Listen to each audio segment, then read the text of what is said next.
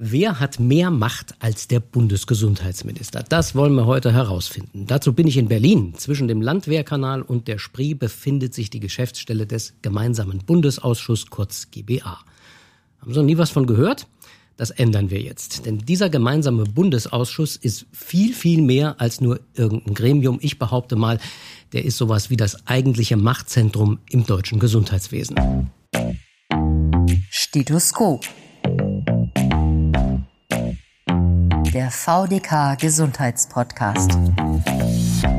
Mir gegenüber sitzt Josef Hecken. Er ist der sogenannte unabhängige Vorsitzende des GBA. Herr Hecken, schön, dass Sie sich Zeit für uns nehmen und uns hier in Berlin für unseren Podcast empfangen. Sehr gerne, Herr Springborn. Mein Name ist Peter Springborn, bin Landesgeschäftsführer des Sozialverbands VDK Saarland und wir befinden uns im Oktober 2023. Das muss man ja dabei sagen, weil in diesem ganzen gesundheitspolitischen Thema ändert sich ja jeden Tag was. Man muss es also einordnen können. Und ja, mit unserem Podcast wollen wir immer erklären, wie das Gesundheitswesen funktioniert. Herr Hecken, dieser GBA, dieser gemeinsame Bundesausschuss, was hat der überhaupt für Aufgaben? Der hat eigentlich die zentralen Aufgaben, ich sage immer, im Maschinenraum der Gesundheitspolitik. Sie wissen ja alle, wie jeder Patient, wie jedes VDK-Mitglied, dass gesundheitliche Versorgung einem stetigen Wandel unterworfen ist. Jeden Tag gibt es ein neues Medikament, eine neue Methode, mit der Patienten behandelt äh, werden können. Alle neuen Medikamente, alle neuen Methoden, alle ähm, äh, neuen Medizinprodukte kommen natürlich auf den Markt mit dem Versprechen, den Menschen sofort und unverzüglich und ohne Nebenwirkungen zu heilen und ihm ewiges Leben äh, zu gewähren, mit der Folge, dass die Hersteller dann beanspruchen, auch hohe Kosten dafür zu bekommen. Nun ist es wie überall im Leben, es klafft in der Regel eine ganz, ganz große Lücke zwischen dem, was versprochen wird und dem, was am Ende des Tages an Patientennutzen rauskommt. Und deshalb hat der Gesetzgeber eine sehr kluge Entscheidung getroffen. Er hat im SGB V, das ist das Gesetz, in dem Gesundheitsversorgung geregelt wird, im Prinzip zwei Fundamentalnormen das eine ist das Qualitätsgebot, in dem drin steht, Versicherte haben einen Anspruch darauf, äh, auf dem Stand der neuesten Technik sicher versorgt zu werden mit wirksamen äh, Therapien, Methoden etc. pp.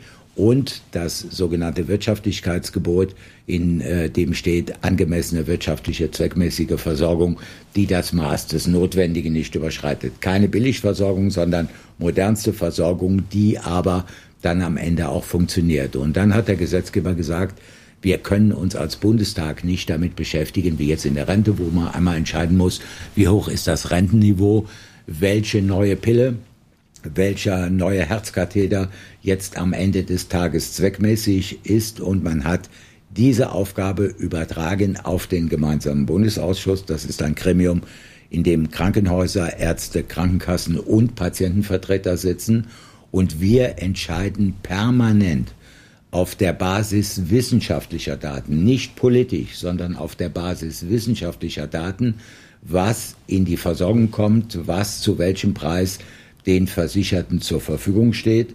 Und vor diesem Hintergrund ist das, was wir hier tun, äh, immer so etwas, was sich nach Maschinenraum der Sozialpolitik anhört.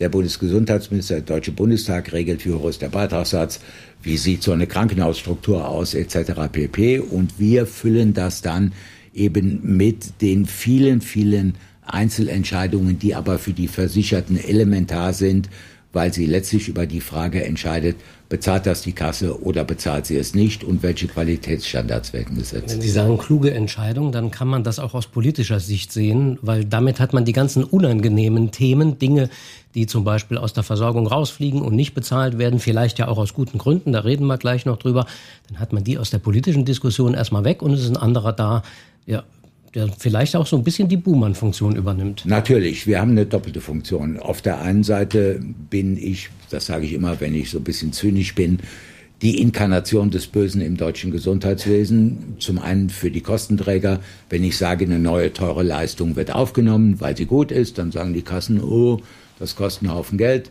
Ähm, die Inkarnation des Bösen für die Ärzte, wenn eben eine Leistung nicht aufgenommen wird. Und die Versicherten sind natürlich wenig erfreut, wenn sie in der Apothekenumschau oder wo auch immer gelesen haben, da gibt es irgendetwas Tolles, was irgendein pharmazeutischer Unternehmer anpreist und sie hören dann auf einmal, es wird nicht bezahlt. Auf der anderen Seite ist es aber auch sehr klug auch und im Interesse der Versicherten, denn die evidenzbewährte äh, oder die evidenzbasierte Bewertung von neuen Methoden wird bei uns wirklich in allen Bereichen einheitlich gemacht. Das heißt, wir schauen nicht, wenn wir einen Haufen Geld ausgeben müssen, trifft das nur eine kleine Patientengruppe oder trifft das eine große Patientengruppe. Wir entscheiden nach dem medizinischen Notwendigen, nach dem Medical Need, nach den Notwendigkeiten. Wenn das die Politik entscheiden würde, ich habe ja selber mal Politik gemacht, dann würde ich sagen, so, ich habe jetzt eine Milliarde, im nächsten Jahr ist eine Wahl, ich muss jetzt entscheiden, gebe ich diese Milliarde, also wir geben 300 Milliarden im Jahr aus, nur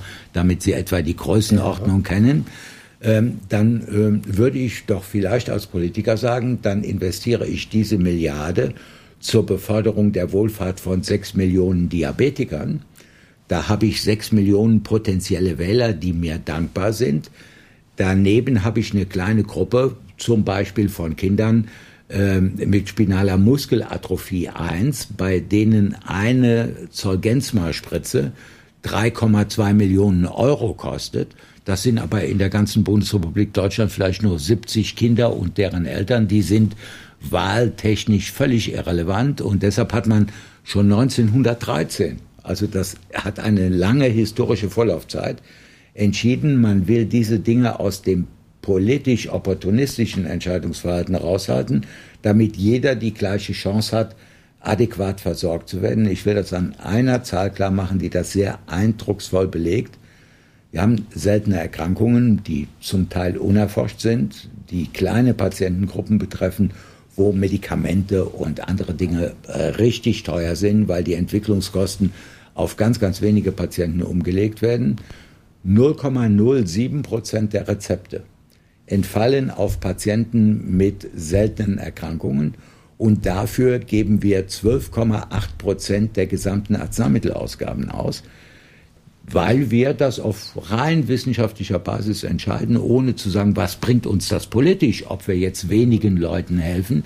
Wenn das jetzt auf politischer Ebene entschieden würde und der Beitragssatz musste erhöht werden und sowas, könnten die Entscheidungen anders ausfallen. Deshalb auf der einen Seite der größte Buhmann im System, auf der anderen Seite aber auch äh, der Garant dafür, dass wir eben unabhängig von den Patientenzahlen sagen, okay, da gibt es eine neue Methode, da gibt es ein neues Medikament und das wird dann am Ende auch bezahlt, wenn es dem Patienten hilft. Jetzt ist der Josef Hecken ja ursprünglich Politiker gewesen und heute unabhängiger Vorsitzender eines Gremiums. Also Sie entscheiden das nicht alleine, ja. äh, sondern dieser Ausschuss steckt dahinter. Der hat 13 stimmberechtigte Mitglieder. Die Patientenvertreter äh, gibt's auch noch. Die dürfen aber, glaube ich, nicht mitstimmen. Die haben eine andere Rolle. Äh, wie muss man sich diese Zusammensetzung dieses Ausschusses denn vorstellen? Also wer hat da welche Stimmgewichte? Ja, das ist äh, paritätisch äh, besetzt. Wir haben fünf Stimmen, die bei den Krankenkassen liegen, also bei denjenigen, die bezahlen müssen.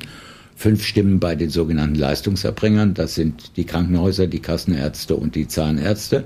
Dann gibt es drei äh, unparteiische Mitglieder. Ähm, eine Kollegin ist von der Kassenseite benannt, ähm, eine Kollegin ist von den Leistungserbringern benannt und ich bin derjenige, der im Prinzip von allen äh, benannt wird. Jetzt laufen 90 Prozent der Entscheidungen, die ganz klar sind. Da ist die Evidenzlage klar. Also wir entscheiden nicht politisch und erst recht nicht parteipolitisch. Da ist die Evidenzlage so, da brauchst du nicht drüber zu diskutieren. Ähm, da muss man entweder hopp oder top sagen. Das sind auch die problemlosen Fälle. Aber dann gibt es so etwa 10 Prozent der Fälle, wo niemals mit dem Hinweis auf die Geld also sagt nie eine Kasse, wir wollen das nicht bezahlen, weil das teuer ist. Oder sagt niemals ein Arzt, äh, wir hätten das gerne, weil wir damit Geld verdienen können, sondern da wird immer natürlich das Patientenwohl bemüht. Die Kassen wollen den Patienten vor Gefährdungen schützen, die Ärzte wollen den Patienten retten. Da gibt es zehn Prozent der Fälle, wo es dann spitz auf Knopf steht. Und dann haben wir die Situation, dass wir jeweils eine Bank, also entweder die Kassen oder die Leistungserbringer, haben, die sagen, wir wollen das in die Versorgung haben oder wir wollen es nicht in die Versorgung haben. Die unparteiischen Kolleginnen sind sehr häufig dann auf der Seite, die sie entsandt hat in dieses Gremium und dann kommt es doch nicht die, wirklich unparteiisch und dann kommt es auf die 13. Stimme an ähm, und äh, damit bin ich dann halt der Buhmann, äh, wenn ich dann die Hand hebe für Einschluss, dann gibt es eine Mehrheit von sieben Stimmen für den Einschluss einer neuen Leistung und wenn ich die Hand hebe für Nicht-Einschluss, dann gibt es diese Mehrheit nicht. Ähm, insofern ist das, sage ich mal, in den kritischen Situationen selbstverständlich eine Gremienentscheidung, aber es kommt dann regelhaft auf die berühmte 13. Stimme an, die deshalb auch als goldene Stimme bezeichnet wird. Also vor diesem Hintergrund ist es in den Diskussionen sehr häufig sehr hilfreich, wenn ich ähm, an irgendeinem Punkt zu erkennen gebe, in welche Richtung ich mich entscheide, weil dann bei dem einen oder anderen nochmal ein Nachdenkensprozess eintritt. Ähm, Aber das mache ich nicht nach Bauchgefühl.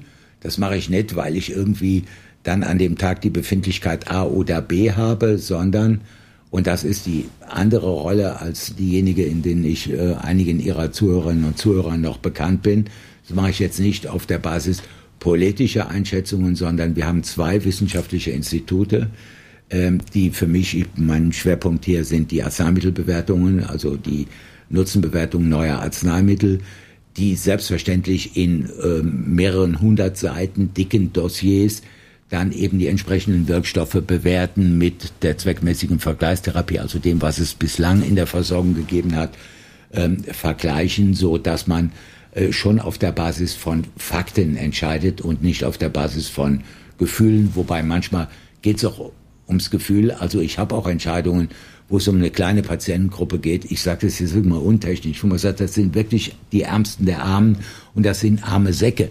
Du musst denen irgendwie helfen. Und wenn es da jetzt einen Wirkstoff gibt, auch wenn er teuer ist, und man müsste dann sagen, nee, ich gebe dem keinen Zusatznutzen, weil in der Studie irgendwo ein Semikolon ähm, steht, obwohl da ein Komma stehen müsste, dann ist man natürlich so weit, dass man dann auch sagt, so, jetzt musst du dich mal in die Situation der Patienten versetzen und was interessiert die, die Studie?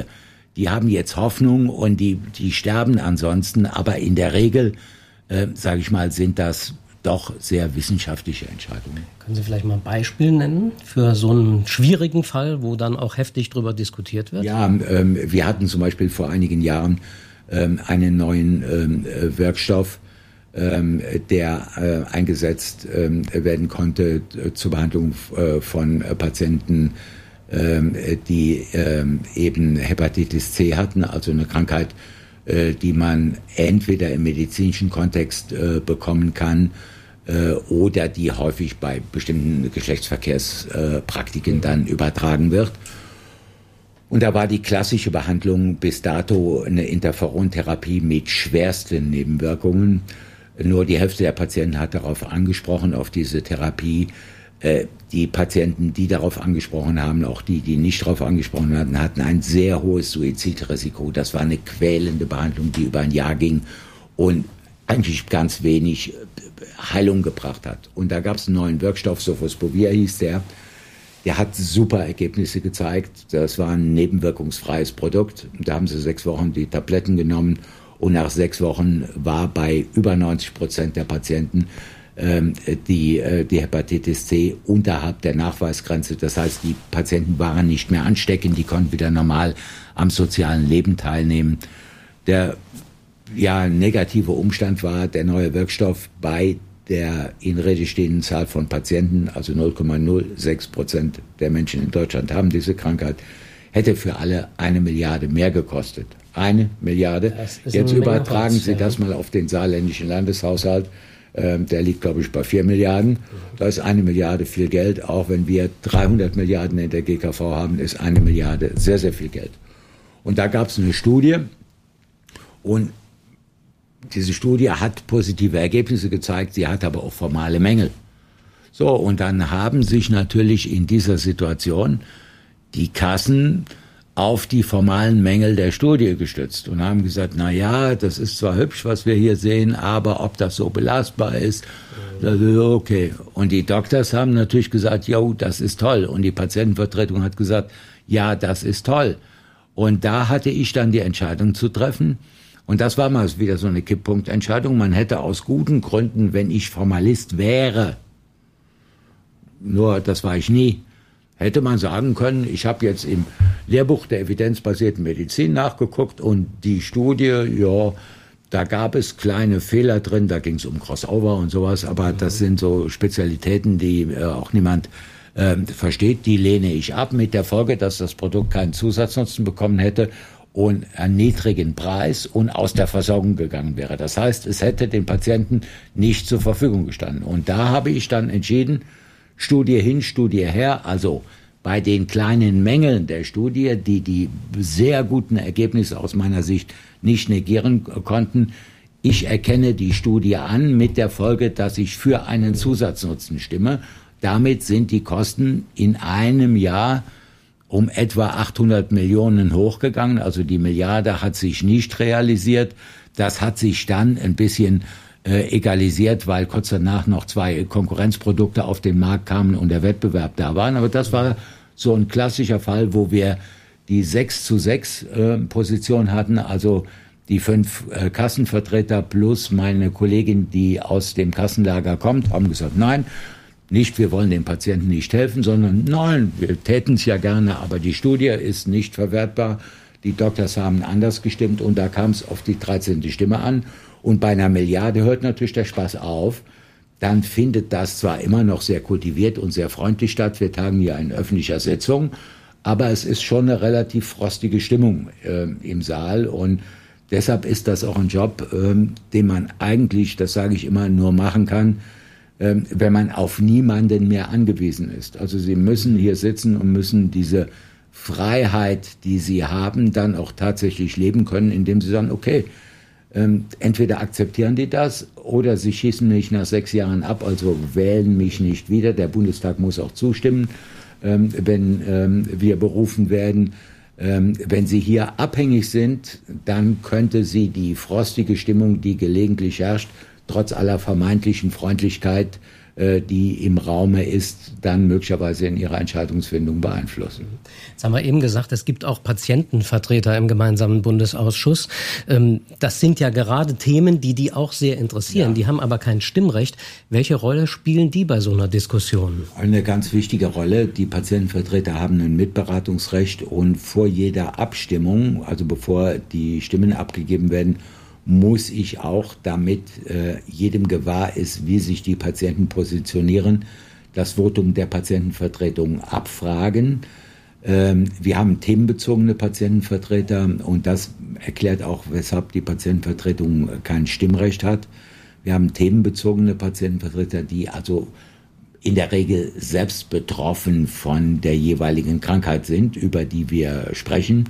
Diese themenbezogenen Patientenvertreter sind natürlich naturgemäß A, sehr firm im jeweiligen Krankheitsbild, haben aber natürlich auch das Bestreben, dass von den 300 Milliarden am besten 90 Prozent in ihrem Krankheitsbild allokiert wird, ist ja ganz klar, weil wenn man selber betroffen ist, ein Problem. Daneben gibt es, ich sage immer, die institutionalisierten Patientenvertreter, die eben ähm, Verbraucherzentrale Bundesverband äh, von. Wir sind da auch dabei. Genau. Der VDK ist über den Deutschen ja, Behindertenrat äh, als genau, Patientenvertreter durch, im GBA vertreten. Durch die Selbsthilfeorganisationen dann eben vertreten sind, die das große Ganze im Blick haben und sagen, wir haben nicht nur die eine Krankheit, also jetzt die spinale Muskelatrophie oder das Mammakarzinom oder was auch immer, sondern es gibt halt noch ein paar andere und wir müssen schon gucken, dass wir überall äh, sachlich, fachlich entscheiden.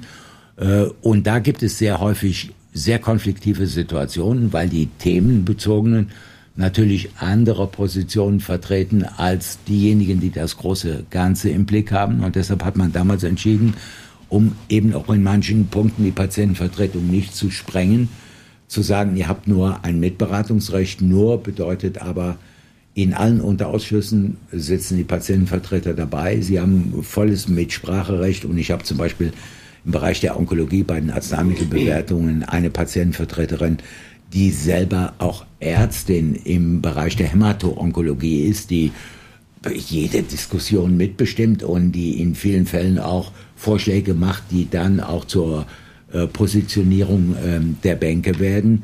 Es soll jetzt im, GK, ähm, ähm, ähm GBA Modernisierungsgesetz eine Regelung getroffen werden, dass die Patientenvertretung ähm, über das Mitberatungsrecht hinaus ein Vetorecht äh, bekommt. Ein Vetorecht, wenn wir also in wichtigen Fragen gegen das Votum der Patientenvertretung entscheiden, soll damit eine Denkpause von vier Wochen eingeschaltet werden, damit sie die Rechtsaufsicht, den BMG, wir unterliegen nur der Rechtsaufsicht, dann eben entsprechend beteiligen können und Widerstand organisiert werden kann.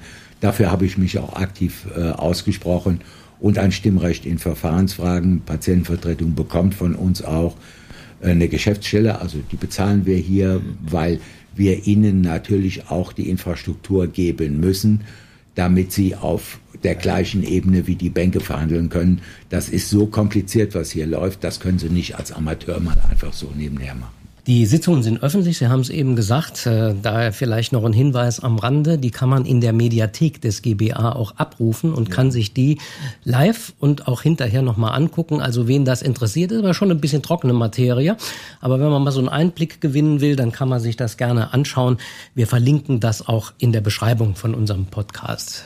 Bei Stethoskop, unserem Gesundheitspodcast, sind wir heute zu Gast bei Josef Hecken, dem unabhängigen Vorsitzenden des gemeinsamen Bundesausschusses äh, des wichtigsten Gremiums im deutschen Gesundheitswesen. Das sage ich jetzt mal so. Wenn Sie unseren Podcast mögen, gerne ein Abo dalassen, ist auf allen Kanälen, äh, auf denen man Podcasts hören kann, zu finden. Über die Geschwindigkeit, Herr Hecken, müssen wir reden. Es gibt den Vorwurf, der GBA sei in seinen Entscheidungen häufig zu langsam, würde anderen Ländern hinterher tuckern. Ich habe jetzt gerade mal so ein konkretes Beispiel rausgesucht. Vor ein paar Jahren, ich glaube 2019 war das, wurde der Oncotype DX in die Kassenversorgung aufgenommen. Das ist ein äh, ja, genetischer Test, der bei bestimmten Brustkrebserkrankungen angewendet wird. Und ich sage es mal ganz vereinfacht, mit dem man Hinweise darauf kriegt, ob eine Chemotherapie sinnvoll ist oder eher nicht sinnvoll und vielleicht sogar am Ende mehr Schaden als Nutzen bringt. Äh, der ist in vielen anderen Ländern schon viele Jahre vorher in Betrieb gewesen und in Deutschland musste man, man konnte dann bei der Kasse anfragen und dann gab es mal eine extra Genehmigung dafür, manchmal aber auch nicht. Es hat jedenfalls relativ lange gedauert. Warum sind diese Verfahren bei uns so langsam? Äh, da muss man unterscheiden. Also der Vorwurf der Langsamkeit ist in manchen Bereichen äh, durchaus berechtigt. Also da stehe ich auch zu. Bei Arzneimitteln äh, geht's flott. Äh, da haben wir sechs Monate Zeit. Äh, ab äh, in Verkehrbringen des Arzneimittels bis zur Nutzenbewertung, einschließlich einer Dossierbewertung durch das IQWIC, führt dazu, mhm. dass wir bei Arzneimitteln europaweit den absoluten Vorreiter bei Ordinatoren, also bei neuen teuren Arzneimitteln. Äh, IQWIC müssen wir erklären, das ist äh, das Institut ist das für Qualität, Qualität, und, und Wirtschaftlichkeit, Wirtschaftlichkeit, im Gesundheitswesen. Ja. Und die, die, machen solche Studien. Die sitzen in Köln, die machen Oder die werten sie aus, besser die, gesagt. Die äh, werten mhm. die Dossiers der pharmazeutischen Unternehmer aus führt dazu, dass ähm, die also über 90 Prozent der von der ähm, Europäischen Arzneimittelagentur zugelassenen Arzneimittel in Deutschland binnen 30 Tagen auf dem Markt sind. Ähm, in Spanien dauert das 500 Tage, in Italien 400 Tage, selbst in den Niederlanden dauert es 300 Tage, mit der Folge, dass in der Zeit eben jetzt bei onkologischen Situationen mhm. Patienten sterben. Da gibt es aber auch eine klare Evidenz im Rahmen einer Zulassungsstudie, da kann man sehr schnell entscheiden. Bei den Medizinprodukten, das ist der Oncotype, ist die Situation diejenige, dass leider immer noch in der EU Medizinprodukte nicht zentral zugelassen werden, mhm. Sondern am Ende des Tages nur eine CE-Zertifizierung bekommen, die aber nicht besagt, dass der Test jetzt valide ist, sondern nur, dass er technisch einwandfrei funktioniert. Und deshalb muss man in diesen Fällen sehr häufig, wenn man den Patientenschutz ernst nimmt, ähm, eine äh, Überprüfung ähm, durchführen. Wie ist denn die Aussagesicherheit eines solchen Testes? Denn gerade beim Brustkrebs ist es so, die Frauen sind ja operiert äh, und es gibt ähm, entweder keinen Lymphknotenbefall oder eins bis drei Lymphknoten sind befallen. Und der Arzt hat zusammen mit der Frau zu entscheiden, machen wir jetzt noch eine adjuvante Chemo, bei der dann vielleicht die Haare ausfallen, um eben das Rezidivrisiko zu verringern oder nicht. Und da kann so ein Test am Ende des Tages, weil so eine Chemo ja nicht vergnügungssteuerpflichtig mhm. ist, den Ausschlag geben, der am Ende darüber entscheidet, wenn er nicht valide ist, gibt es ein Rezidiv oder nicht. Und dieses Verfahren, äh, da sind wir sehr geschlagen und sehr kritisiert worden, äh, hat über zwei Jahre in Anspruch genommen. Wir haben dann als erstes auch nur den teuersten zugelassen. Also dieser Oncotype war der teuerste, damit der, Sie sehen. So zweieinhalbtausend Euro, glaube ich, kostet er. Ne? Aber eine Chemotherapie äh, ab 60.000 aufwärts. Viel, ne? viel, viel, viel teurer. Und ähm, mit viel Leid verbunden na, dazu, vor allem wenn es nichts bringt. Selbstverständlich, wenn Sie, wenn Sie eine Cisplatin-Chemotherapie ja. mit Nab-Paclitaxel kombiniert haben, äh, dann haben Sie das komplette Portfolio der, der Nebenwirkungen. Und wenn man das einer Frau ersparen kann, wobei auch Männer können Brustkrebs ja. bekommen, aber das sind ja nur ganz wenige, ähm, dann ist das selbstverständlich aller Mühen wert. Wir haben das aber sehr sauber geprüft, haben zuerst die Evidenz gefunden für den teuersten, haben dann den teuersten als erstes in die Versorgung genommen, danach noch zwei billigere. Jetzt sind wir aber in der Situation, deshalb ist das ein wunderbares Beispiel, Herr Springborn, dass wir in der vergangenen Woche, also im letzten Plenum, ein Bewertungsverfahren eingeleitet haben, mit dem wir überprüfen, ob wir diese Zulassungsentscheidungen für Frauen in der Erstlinie, also bei prämenopausalen Frauen, die ein sehr hohes Rezidivrisiko mhm. haben. Nach den Wechseljahren ist das Rezidivrisiko ja. wesentlich niedriger. Bei den Vorwechseljahren Frauen ist das aber sehr, sehr hoch, dass wir diese Entscheidung möglicherweise wieder zurücknehmen, weil es aus der Versorgung mittlerweile Erkenntnisse gibt, die sagen, man darf sich bei diesen Hochrisikofrauen nicht auf diesen Test oder auf irgendeine Einschätzung verlassen, sondern man sollte hier, auch wenn es schlimm ist für die Frau, man sollte auf alle Fälle eine adjuvante, zwar niedrig dosierte Chemotherapie geben, weil wir doch eine ganze Reihe von Rezidiven gesehen haben, in den Fällen, in denen man sich gegen eine Chemotherapie entschieden hat, da sehen Sie, äh, dass die Welt hier nie schwarz oder weiß ist, sondern ähm, wir haben damals gesagt, wenn wir sagen, jo, wir bezahlen diesen Test, dann erwecken wir damit den Eindruck für die Frauen, die haben das geprüft, da kann ich mich zu 100 Prozent drauf verlassen.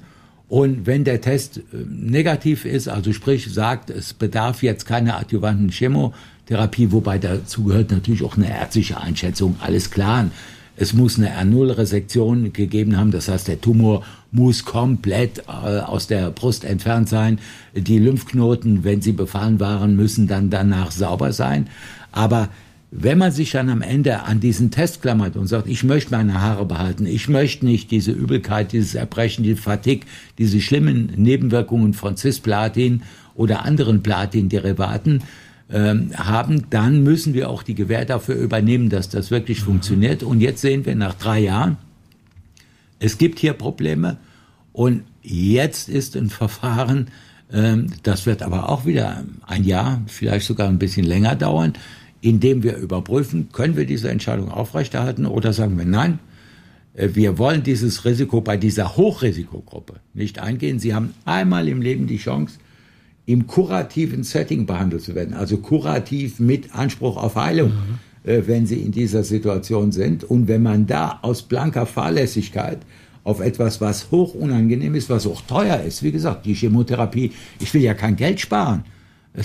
eine Chemo kostet mich tausendmal mehr als, als, als so ein Test, aber ich will das Leben der Frau retten, ähm, auch wenn es mit Nebenwirkungen ähm, äh, verbunden ist. So ein kuratives Setting haben Sie einmal im Leben wenn es zum Rezidiv kommt, trotz aller medikamentösen Fortschritte, können wir den Brustkrebs dann noch chronifizieren.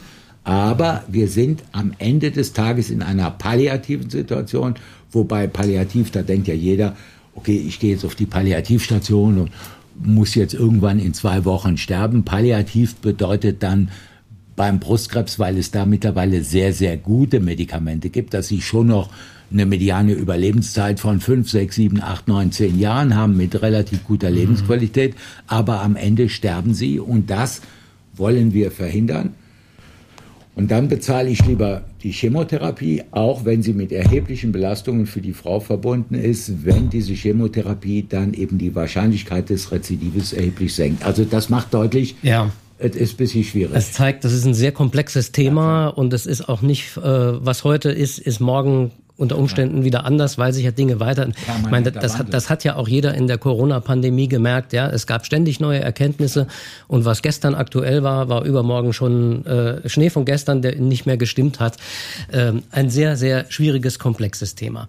Ich habe gelesen, richtig viel Ärger gibt's im Augenblick mit den forschenden Arzneimittelherstellern. Hintergrund ist also das muss man eigentlich ein bisschen ausholen. Äh, vor vielen Jahren gab es mal das sogenannte AMNOG. Äh, Arzneimittelneuordnungsgesetz und da kamen diese Zusatznutzenbewertungen, die Sie eben schon erwähnt haben. Können wir ja gleich mal erklären, was das ist. Die kamen damit rein.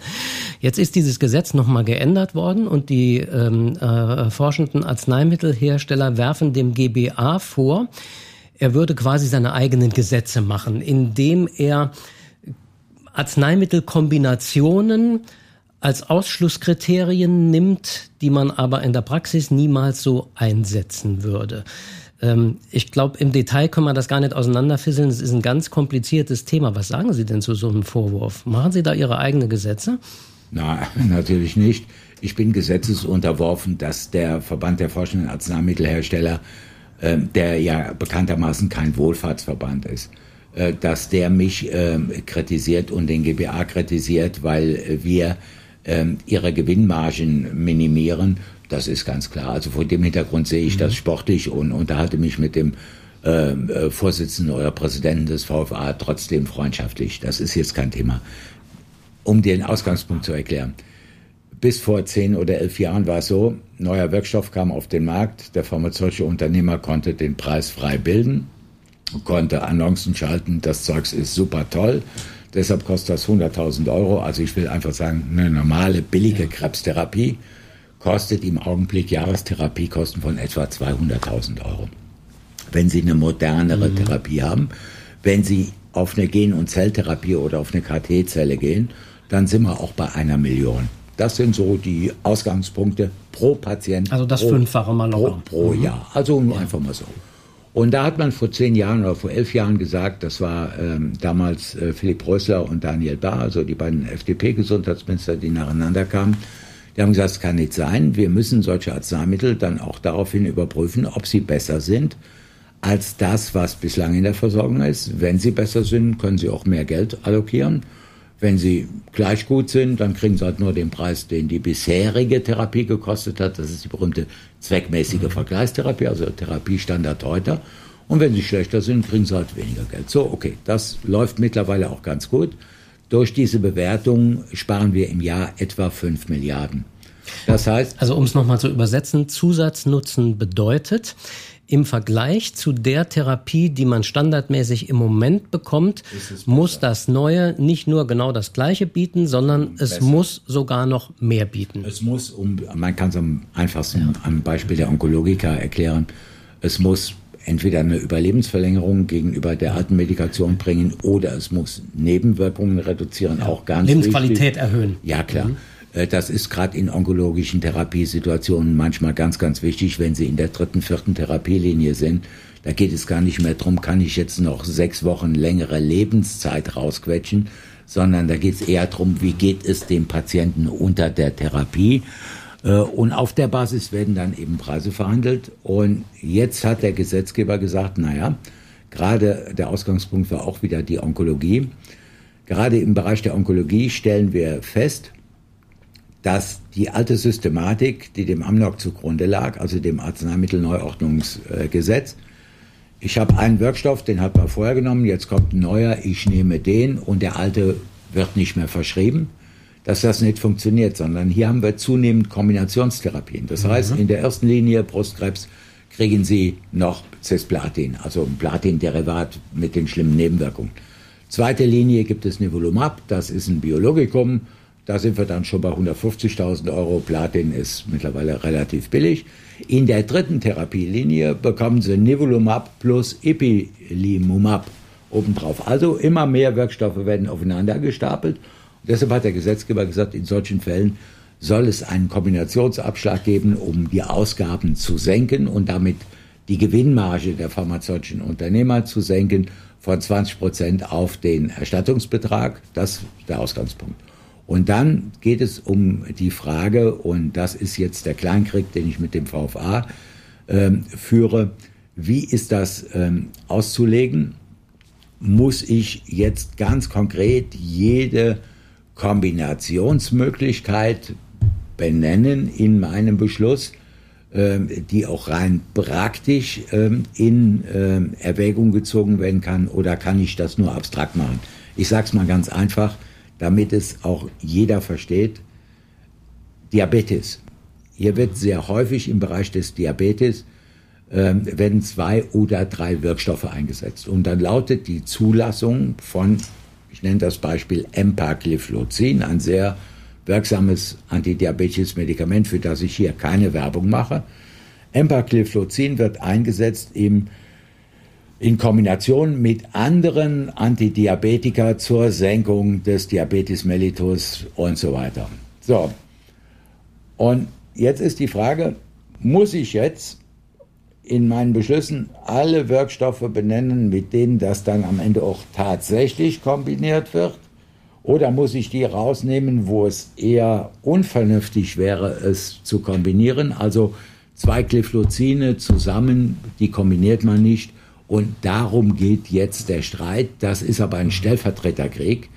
Die Jungs, oder Entschuldigung, ich formuliere es geschlechtsneutral, äh, die Damen, Herren und äh, divers, die wollen schlicht und ergreifend nicht, dass an ihren Gewinnmargen rumgedreht wird. Und ich will nicht, dass wir Geld ausgeben. Der Beitragssatz ist schon auf einem historischen Hoch zur Beförderung der Wohlfahrt pharmazeutischer Unternehmen, die natürlich durch diese Kombinationen auch mehr Umsatz machen. Ähm, und vor diesem Hintergrund haben wir da im Augenblick ein bisschen Streit, ähm, führt aber nicht dazu, ähm, dass es zu irgendwelchen Versorgungsengpässen bei diesen teuren Arzneimitteln kommt. Die Probleme haben wir eher bei den Generika. Und ja. die sind davon nicht betroffen, wo es heute Lieferengpässe gibt, weil die Kameraden eben um ihre ähm, Marge eben noch zu halten, die natürlich auf einem sehr niedrigen Niveau bei Generika ist, die Grundstoffproduktion nach Indien, nach China verlagert haben. Und wenn da eine Kleinigkeit in der Transportkette schief geht, ähm, dann stehen wir vor der blöden Situation, dass wir eben diese Alltagsmedikamente nicht mehr haben, weil man eben Produktion wegen hoher Lohnnebenkosten in Deutschland oder in Europa insgesamt ähm, verlagert hat, betrifft aber nicht nur die GKV. Aspirin ist zum Beispiel kein verordnungsfähiges Medikament und trotzdem haben wir im letzten Winter die Situation, Richtig. obwohl Bayer da den Preis bestimmen kann, die können nur 50 Euro für die Schachtel Aspirin aufrufen, dass es kein Aspirin gab, weil die das selbstverständlich nicht mehr in Leverkusen machen, mhm. sondern irgendwo in China das Zeug zusammengemischt und abgepackt. Wer mehr zu dem Thema wissen will, im Podcast einfach mal nach unten scrollen. Das war nämlich das Thema in unserer ersten Folge. Äh, da haben wir uns genau mit diesen Arzneimittelengpässen beschäftigt. Aber trotzdem, Herr Hecken, ähm, also, dass der GBA sehr mächtig ist, dieser Vorwurf, der steht ja immer im Raum. Sie haben eben auch schon erklärt, warum das gut ist, dass der Gesetzgeber das so gemacht hat. Die Frage nach der demokratischen Legitimation, die kann man aber trotzdem stellen. Und ich habe gelesen ein Zitat von einem Sozialrechtler von der Uni Heidelberg, ein Sozialrechtsprofessor, der hat vor ein paar Jahren mal gesagt, ja, der GBA ist das Zentralkomitee des Gesundheitswesens. Das ist ein böses Wort. Denken Sie denn, dass das äh, jetzt mal unabhängig von der Frage, dass das inhaltlich äh, äh, gut ist, wie Sie es eben schon erklärt haben, dass das auch von der demokratischen Legitimation so gedeckt ist? Ja gut, wir haben natürlich für jede einzelne Aufgabe, die wir machen, ähm, eine gesetzliche Ermächtigung. Also ist ja nicht so, dass der Gesetzgeber sagt, macht, was ihr wollt, ähm, sondern zum Beispiel für diese Arzneimittelbewertungen gibt es einen Paragraphen, der geht über drei Seiten äh, im SGB V. Ich muss zu meiner Schande gestehen, ganz habe ich ihn noch nie gelesen.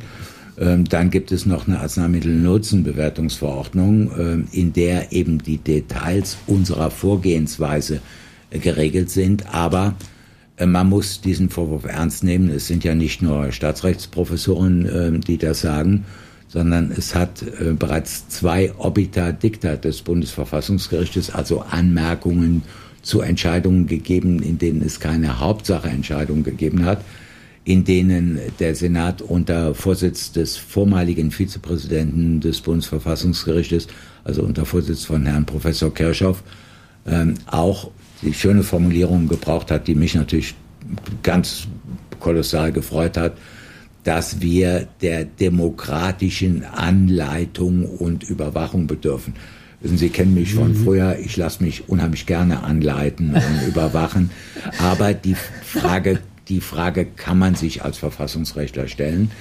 Wir treffen Entscheidungen, die unmittelbar grundrechtsrelevant sind, weil sie entscheiden, bekommt Peter Springborn jetzt einen Wirkstoff zulasten der GKV, yes or no. Da kann Ihre Krankenkasse die Pirouette drehen. Wenn wir gesagt haben, nein, dann darf die Kasse nicht. das ja. nicht bezahlen. Wir treffen Entscheidungen über Mindestmengen im Krankenhaus, wenn, indem ich sage, du musst mindestens 25 Perinaten mit Geburtsgewicht unter 1250 Gramm behandeln, sonst darfst du diese Leistung nicht mehr erbringen.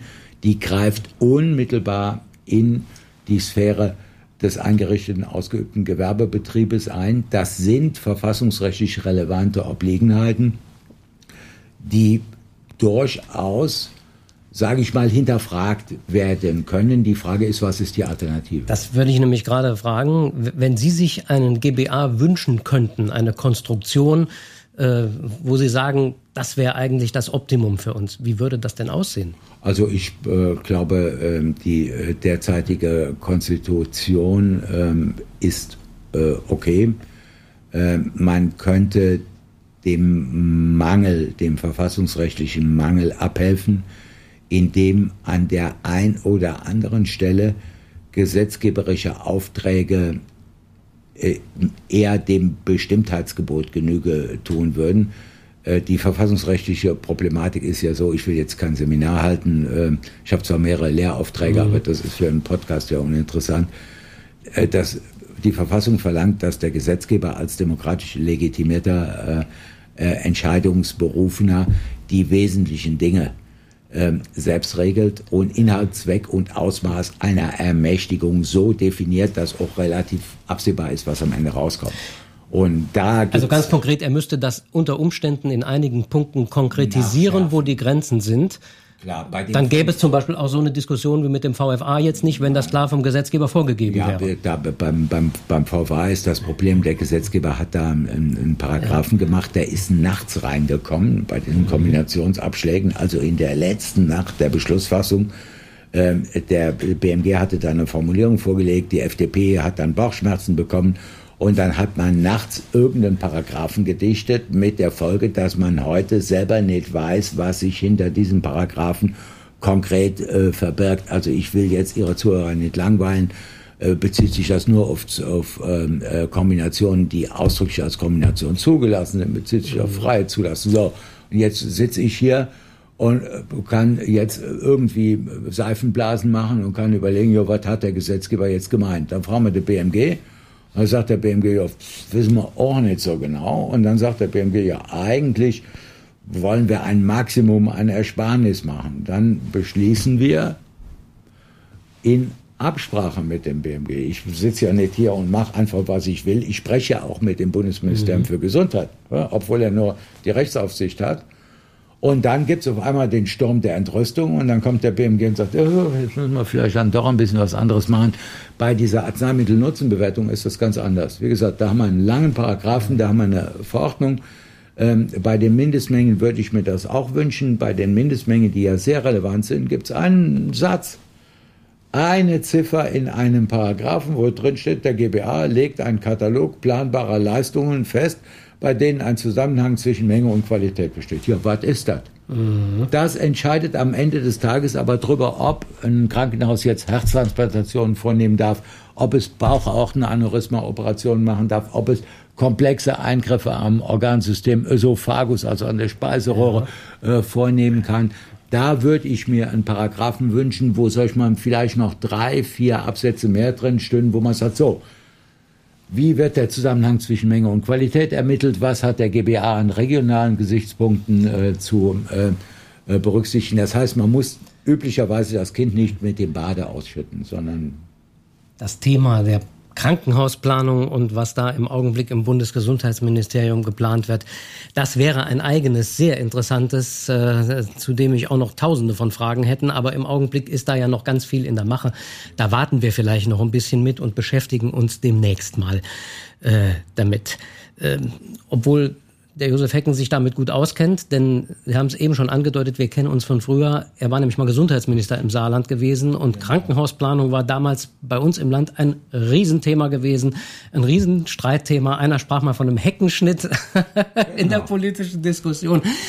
Aber das ist äh, Schnee von gestern. Heute sitzt er im Zentrum, in einem Zentrum der Macht des deutschen Gesundheitswesens. Ich danke recht herzlich, dass wir hier zu Gast sein durften und ein paar Einblicke gekriegt haben in die Arbeit dieses gemeinsamen Bundesausschusses und welche Rolle der eigentlich, welche wirklich immense Rolle der im deutschen Gesundheitswesen spielt. Vielen Dank dafür, Herr Hecken. Ich habe zu danken, Herr Springborn. Und wenn Ihnen unser Podcast gefällt, gerne Abo dalassen, gerne weiterempfehlen und äh, das hat den großen Vorteil, Sie verpassen die nächste Folge nicht. Die kommt dann im November an die Reihe. Und da wollen wir uns mal mit einem ganz praktischen Thema beschäftigen, nämlich der Frage nachgehen, wie funktioniert eigentlich die Pflegebegutachtung beim medizinischen Dienst? Wie geht das vonstatten? Warum muss man da auch so lange auf Termine warten? Das wollen wir alles versuchen zu erörtern. Bis dahin eine gute Zeit und bleiben Sie gesund.